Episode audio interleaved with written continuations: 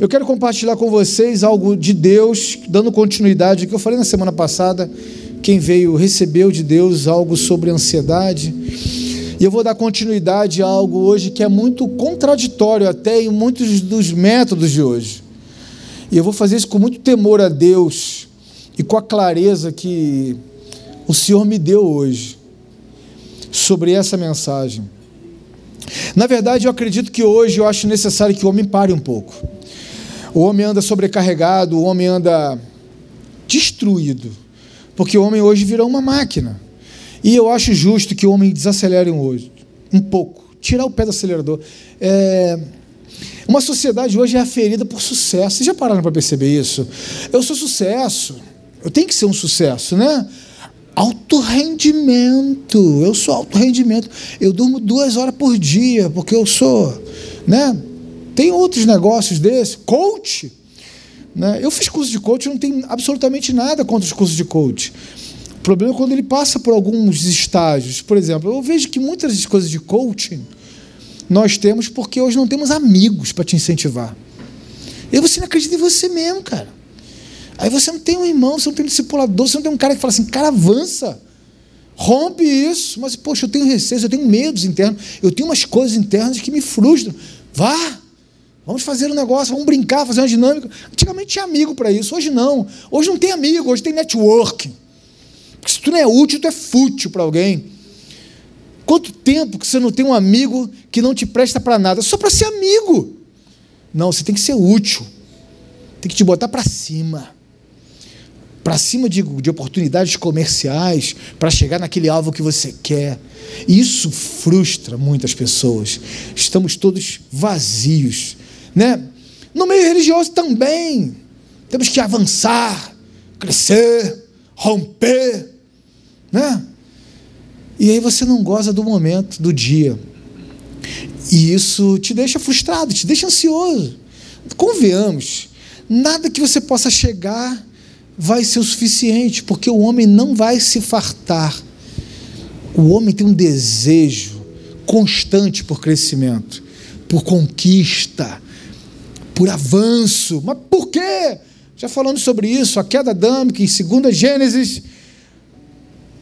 Não, porque 2 Gênesis, meu Deus do céu. Gênesis 2, eu vou ver aqui, não, é Gênesis 1, 28, errei, tem que colar.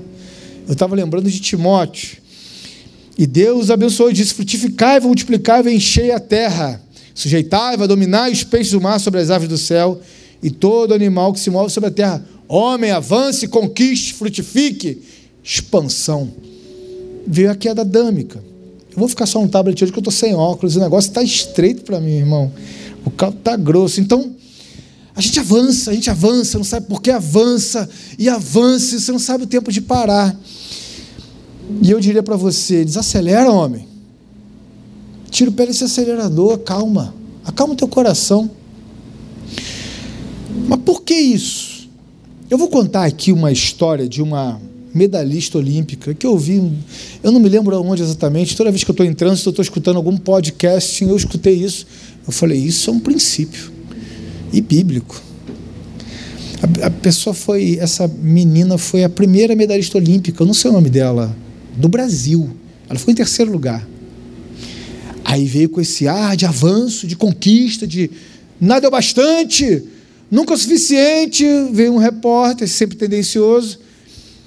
E aí, qual o próximo passo? Qual é a próxima conquista? Ela olhou. Próximo? Eu vou curtir isso aqui. Ela parou para se deleitar do momento. Já tinha alguém te derrubando, já tinha alguém querendo derrubar ela, já tinha alguém querendo falar que não era o bastante. Talvez ela tenha sido medalhista porque ela tinha um preparo psicológico muito grande para falar o que ela falou. Contentamento. Existe uma lei nisso, irmãos. A gente precisa se contentar. E ela deu uma aula, talvez não era nem crente, mas ela deu aula para muito cristão, que não é capaz de olhar a sua volta e ser grato por aquilo que Deus fez. Eu vou tirar como texto base 1 Timóteo 6, 8. Eu vou deixar a Bíblia de lado. Liguem suas Bíblias ou abram eu não tenho problema em relação a isso aí. O que salva é a palavra, não onde ela está. É, a palavra de Deus diz em 1 Timóteo 6,8: Tendo, porém, sustento e com que nos cobrimos, sejamos com isso contentes. Irmãos, eu vou te falar que nessa breve caminhada que eu tenho, comparada a muitos anos luz que muitos ministros têm, eu tenho me deparado com alguns homens completamente frustrados. Eu poderia falar N exemplos. Teve um cenário que aqui na igreja um irmão conversou e, como você bem superficial, não vai ferir o segredo episcopal, não vai ferir o segredo que a gente tem. Ele falou, ele falou das suas crises, das suas lutas, das suas batalhas. E toda vez que alguém vai falar sobre isso, eu fico espírito de oração. Eu falei, Senhor, me dê uma palavra sua, que não seja eu. Sabe por quê que eu oro isso? Porque eu posso achar algo, e na boa, o que eu acho não interessa.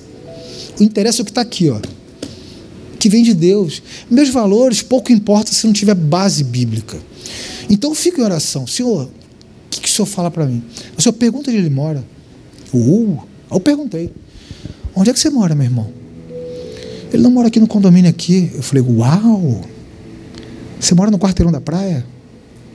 Você vai para aprendendo. Uau! Você não é grato por isso, não? Quantas pessoas sonham com isso? Quantas pessoas têm isso no seu plano? Quantas pessoas até tentam, mas não conseguem? Olha só, volta, meu irmão. Você está se lamentando de quê?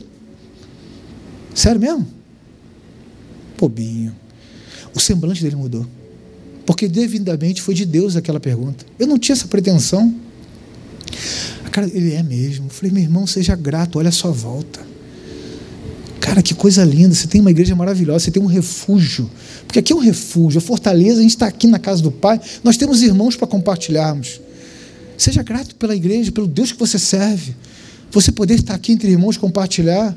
No caso dele, eu lembrei aonde ele estava. Olha só como é que essa máquina é horrível. Porque ele está aqui e olha para o lado. Olha para o melhor, olha para a grama do vizinho, né? Como já tem até um livro falando sobre isso. No mundo em qualidade, riqueza, o caráter do homem é aferido pela grana.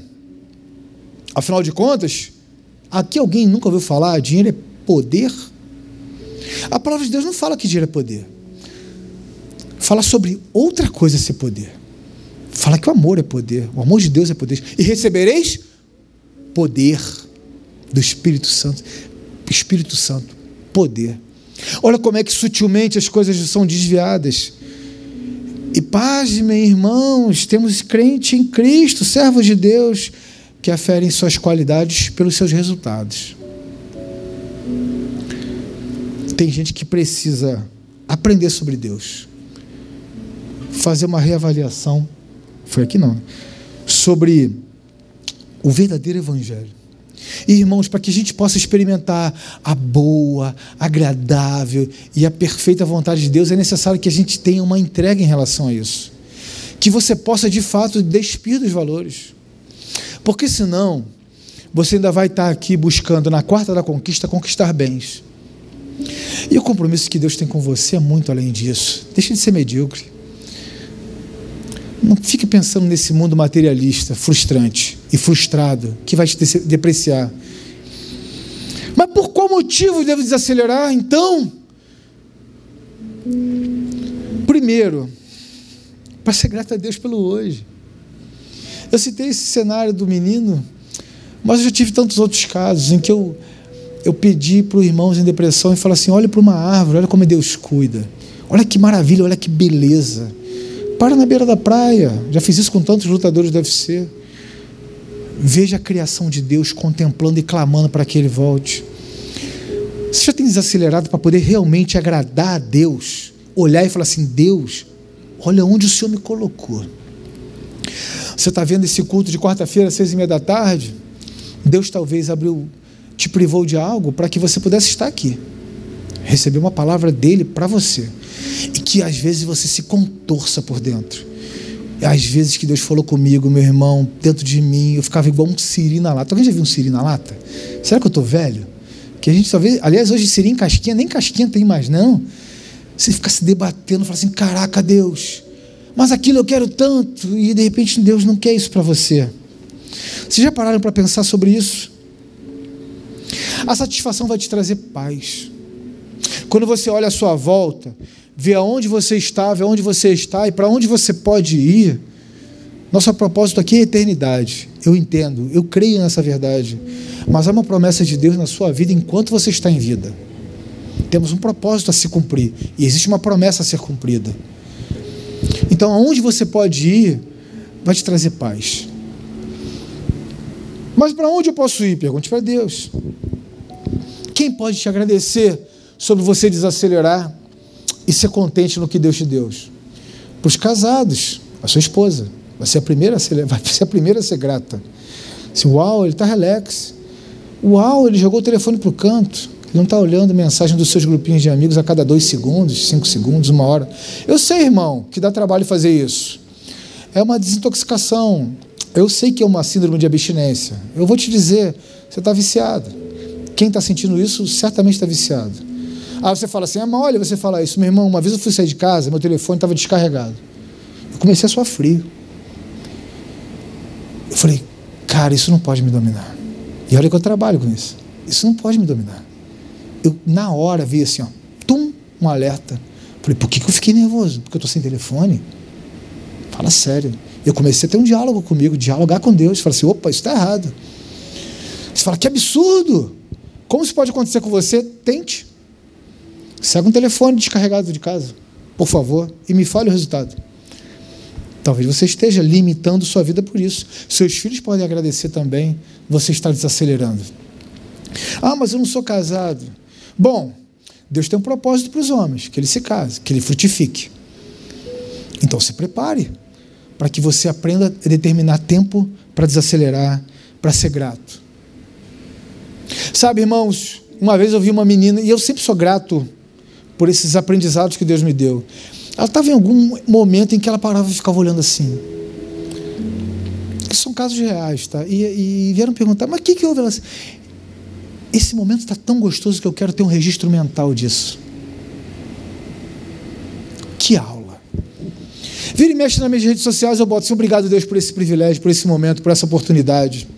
Todas as vezes eu lembro de uma menina que me ensinou. Quando eu chegar na minha caminhada, na minha reta final, talvez em algum momento que eu só tenha tempo para observar e lembrar, ah, os meus registros mentais vão ser quais? Os seus vão ser quais? Eu quero guardar o melhor, o melhor número de registros mentais.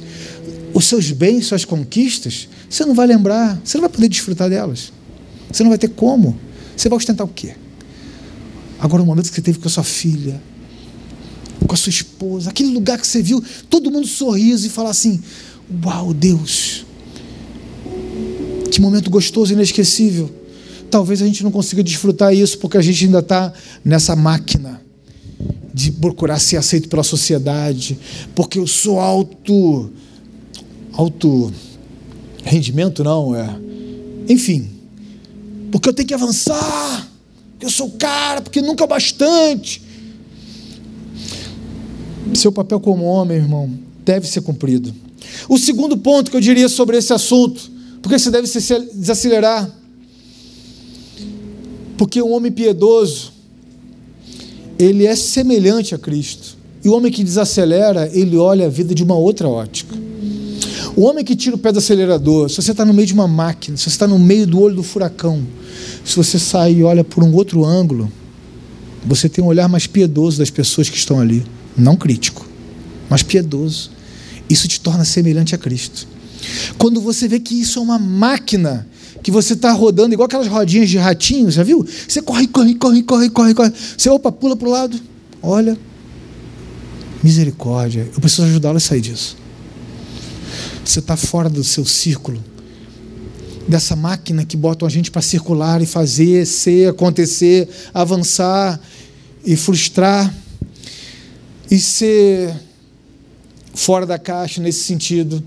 E quando você olha para o outro, você se torna um homem mais piedoso e a piedade te torna semelhante a Cristo.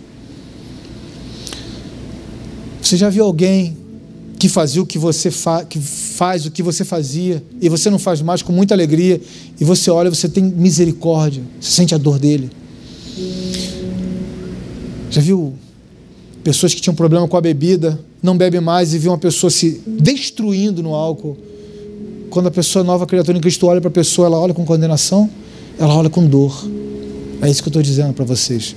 Quando você sai dessa roda louca, que você olha para alguém, você vai entender o que é ser piedoso, o que é ser semelhante a Cristo. Você olha sentindo a dor do outro. A vontade que você tem de falar assim: para, por favor, meu irmão. Você não sabe que esse, esse seu sorriso, por conta de bebida, por conta de droga, vai passar, ele, ele é mentiroso. Terceiro ponto que eu poderia citar para que você tire o pé do acelerador e, e, e comece a ser contente com aquilo que Deus já fez na sua vida, porque Ele fará mais, sem sombra de dúvida. Vamos avançar? Vamos avançar em Cristo, sim, muito. Para que a gente não possa pecar. Meu irmão, sem graça é um agente violento afastador de Deus. Quando você desacelera, você sai dessa máquina de alta performance, de alto rendimento, de conquistar o mundo, de ser o número um. Ô meu irmão, você já parou para ser o número 5, número 10? Eu escutei de um camarada falando sobre isso. Ele era o décimo melhor do mundo. E ele não era contente com isso, ele era um grande frustrado. Ele era um grande frustrado. Teve um dedo momento que ele falou assim: Cara, quantas pessoas eu conheço de 7 bilhões, assim, você é o décimo colocado. Cara, eu acho que tem algum valor isso. Uau! O que, que você já tem que você pode olhar e falar assim, uau? Eu posso citar alguns exemplos. O exemplo básico, você tem Cristo. Uau! Cadê o uau, galera? Nós temos Cristo. Nosso nome está escrito no livro da vida e aquele que ainda não está pode decidir sobre isso hoje. Uau! Isso já não te basta para se alegrar em Deus? Você tem saúde, você está aqui. Não, mas eu não tenho tão boa saúde. Bom, você está aqui, não está? Tem gente pior, não tem não? Muita gente pior, não tem?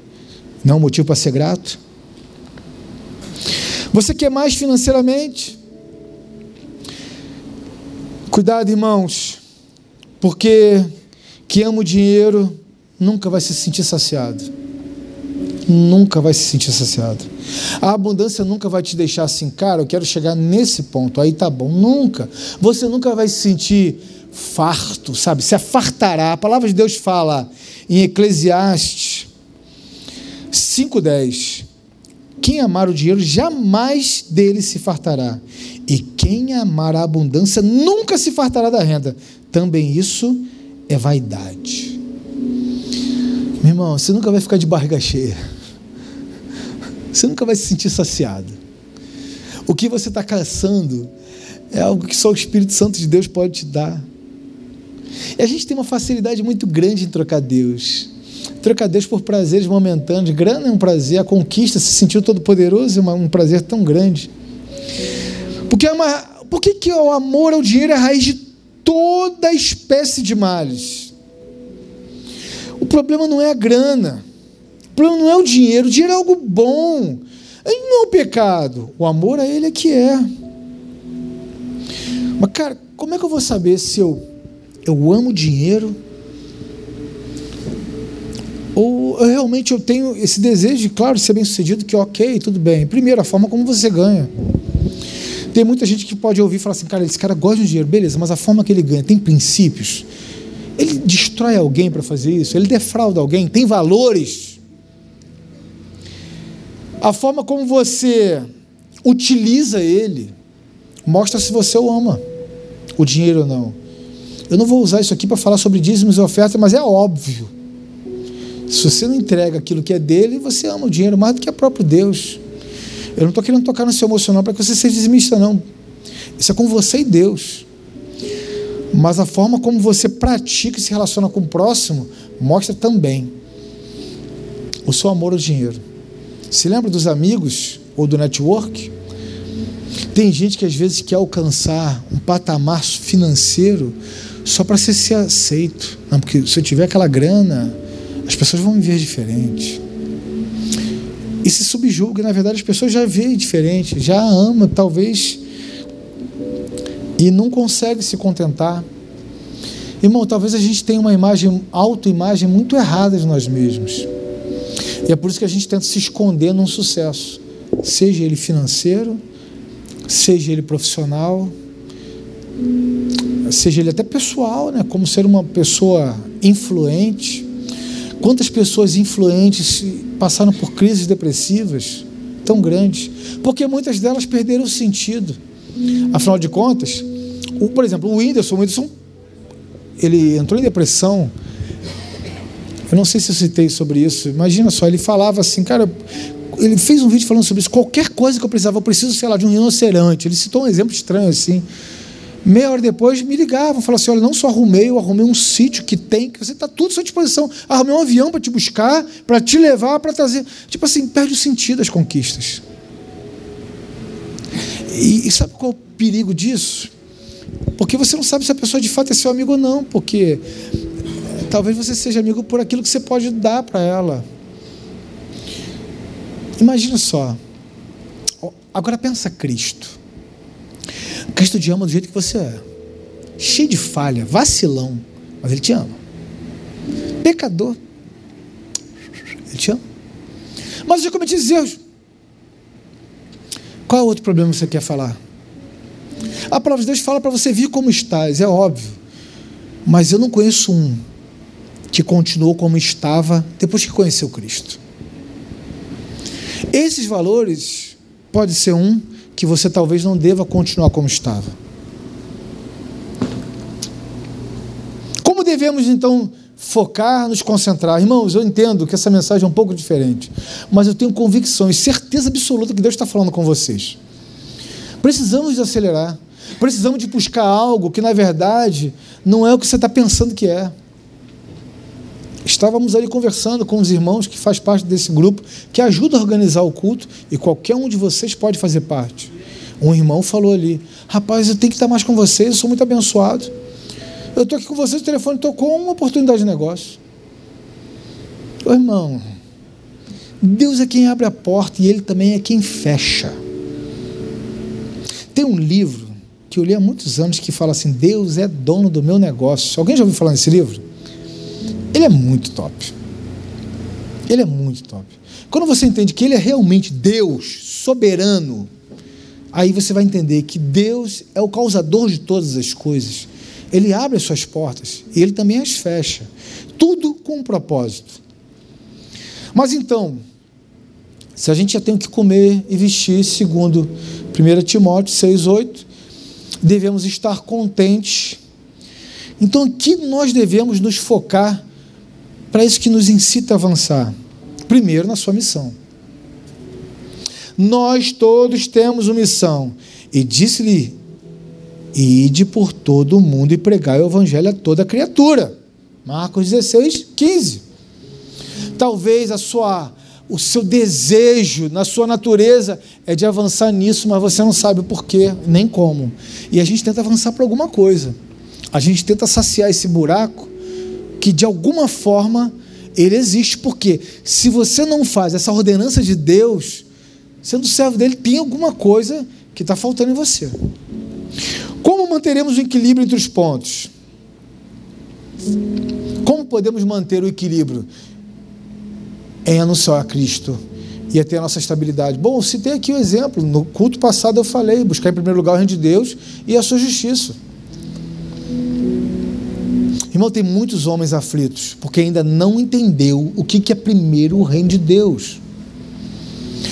A palavra de Deus não fala assim, buscai a Deus, buscai o reino de Deus, são as coisas concernentes ao reino de Deus, concernentes a Deus. O que é a igreja? O serviço ao próximo, a caridade. Ah, mas como assim caridade? Sim, servir a Deus também não é uma exclusividade, é servir ao próximo. E aí você vê que pessoas que vivem vindo aos cultos se tornam religiosos praticantes, ouvem a palavra de Deus, mas não tem uma completa entrega. E aí não experimenta a boa, agradável e a perfeita vontade de Deus. Porque talvez ainda não entendeu que primeiro lugar é o reino de Deus. Quando você busca em primeiro lugar o reino de Deus, meu irmão, acredite, ele abre as portas, ele chega aos ouvidos daquele que você nunca vai alcançar e você é lembrado. Hoje eu recebi um telefonema de um assunto de uns três anos atrás. Eu recebi um telefonema, uma confirmação e um e-mail formalizando. Eu estava preparando essa mensagem hoje. Falei, Deus, obrigado. Porque eu estou aqui buscando servir o Senhor. O reino de Deus. Isso são as demais coisas. Elas me acrescentam. Quantas vezes ele preparou alguns sinais assim para falar assim: eu sou o cara, eu tenho controle, eu sou Deus. Não foi só essa vez, não, várias vezes. Várias vezes. Uma vez eu estava durante a semana na praia, esperando que eu ia atender um lutador do UFC. Eu pensei, conversando com Deus, eu, Deus, será que eu estou fazendo certo? Eu tenho tantos compromissos, tantas coisas a fazer. É isso que o Senhor quer que eu fale do Senhor para esse pessoal, para esse nicho, para esse grupo em especial? Ó, o telefone tocou, número que eu nunca vi, olhei, atendi, olá, tudo bem, tudo bem? Sim, sim. Resumindo, uma grande oportunidade, um consolidado. Eu, eu entendi o seguinte: alô, tudo bem? É Deus, você entendeu? Eu cuido das suas coisas. Obrigado, desliguei, fiquei rindo. Vamos bobo. Imagina um homem sozinho na pressa rindo, igual um bobo. Deus, obrigado. Igual eu estou rindo aqui agora, porque me fez lembrar, aquilo foi muito bom. E foi um presentão de Deus aquilo ali. Como que ele fala? Cuide dos meus filhos, que eu cuide de você, filho. E quantas vezes isso aconteceu na minha vida? Eu pareço uma criança, porque às vezes Deus me dá uns sinais. E eu glorifico a Deus por isso, porque o reino de Deus são os que se assemelham às crianças. E eu fico muito feliz em ser bem amador nesse sentido. E eu gosto desses mimos. Quem não gosta desses mimos de Deus? Eu gosto, eu gosto demais desses mimos de Deus. Irmãos, o segundo ponto que eu falaria, foca no eterno. Cuide em tratar de tesouros eternos, meu irmão. Se existe hoje uma indicação de investimento que eu ia falar, invista na bolsa da eternidade. Porque a bolsa está em colapso por causa desse coronavírus. Invista lá, meu irmão, o retorno é garantido. A curto, a médio e a longo prazo, porque o longo prazo é eterno. Então fique tranquilo, invista lá, meu irmão. A palavra de Deus fala em Mateus 6, 19 e 20. Não ajunteis tesouro na terra, onde a traça e a ferrugem tudo consomem. E onde os ladrões minam e roubam, mas ajuntai tesouro no céu, onde nem a traça, nem a ferrugem consome, onde os ladrões não minam nem roubam, meu irmão. Ajuda seu negócio lá, faça investimento lá, invista nas coisas de Deus. Às vezes, irmão, não é você dedicar a sua vida na sua completude, mas às vezes é estender a mão para o necessitado, emprestar um ombro para quem está chorando. Tem tantas pessoas sofrendo por aí. Nesse grupo aqui tem pessoas que estão com as suas almas doídas. E talvez, talvez não tenha um irmão para dar um abraço e chorar junto. Como é libertador isso, irmãos? Porque às vezes a gente olha a nossa volta e tem só gente querendo crescer, avançar, ser, acontecer, aparecer, se expor e continuar frustrado. Foca nas coisas que são eternas. Terceiro ponto, busque contentamento em Deus. Irmãos, no momento em que eu passei me preparando, me separando de Deus para esperar minha esposa, até um pouco tempo atrás, quando eu era crente, eu falava assim: bom, Deus pode suprir quase todas as coisas. Algumas eu acho que não. Quem é homem aqui entende o que eu estou falando? Entenderam o que eu quero dizer? Obrigado. Meu Deus, isso vai para o YouTube. Meu irmão, vou te falar uma coisa. Eu posso te falar com propriedade. Deus supre todas todas as suas necessidades. Ele é capaz de suprir todas as suas necessidades. Ele é capaz de te deixar em paz em qualquer circunstância. Busque seu contentamento em Deus. Em 1 Timóteo 6, 6, o que antecedia meu texto base, diz: grande fonte de lucro é a piedade com contentamento. Irmão, meu desejo aqui hoje, dando essa mensagem que Deus preparou, não foi claramente eu, porque eu precisei mudá-la completamente. Eu parei aqui no container dos homens e Deus, é isso mesmo, e foi. É que meu desejo é que você tire realmente o pé desse acelerador da vida. Que você pare um pouco e olhe a sua volta e fale assim: olha até onde eu já cheguei. Ah, mas eu já tive melhor, eu estou pior. Mas olha onde você está, meu irmão. Olha a sua volta e seja grato grato, olhe para Deus e fale assim: obrigado, Senhor, porque eu estou aqui. Mas, Rafa, não tenho nada. Tem. Olhe a sua volta, você tem muito mais do que você imagina. Olhe para o céu. Seja grato, porque você deve ter uma expectativa na eternidade. Pense nisso, irmãos.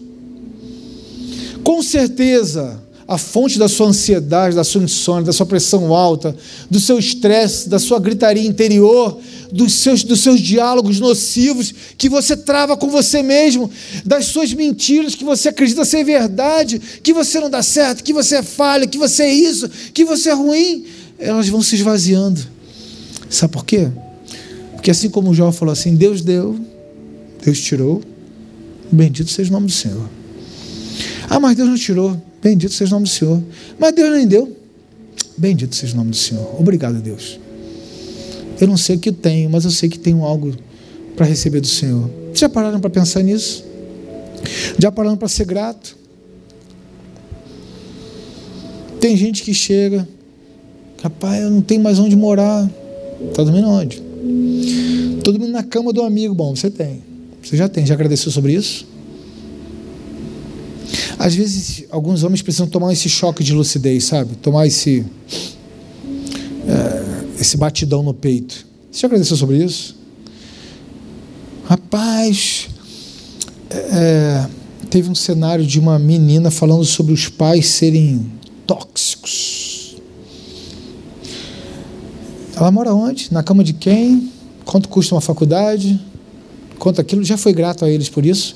Já chegou para os pais tóxicos e falou assim: paz, obrigado. Uau! Já parou para agradecer o improvável? Porque achar falha é mole, irmãos. Um homem é expert nisso. É só pegar um. A gente em cinco segundos acha uma falha. Só eu que acho. Se a gente olhar de um olhar crítico e clínico. Agora imagine Jesus olhando para a gente, de dentro para fora o que, que ele vai achar de falha? Falha, falha, falha, falha, falha, falha, falha, falha. E o sorriso dele para você não mudou. E o amor dele para você não mudou. E o sangue dele foi vertido mesmo diante dessas falhas. Por que você se cobra tanto, irmão? Você quer chegar onde ninguém chegou para quê? Se o seu motivo for para ostentar, esquece, não vai te trazer paz. Quer ostentar alguma coisa, irmãos? Bate no peito e fala: a alegria do Senhor é a nossa força, assim como Neemias disse. Isso sim é motivo de ostentação. Ou então, como o apóstolo Paulo, um cara que foi preso, que passou por tantos problemas, afirma: aquele, porém, que se glorie, glorie-se no Senhor. Quer tirar onda? Quer ostentar, quer falar de glória, glorie-se em conhecer a Deus e saber que Ele veio para te trazer salvação, irmãos. Você precisa de algo a mais do que isso. Tem motivo mais de glória, de alegria. O que está roubando sua alegria hoje? Talvez sejam problemas que nós mesmos estamos criando.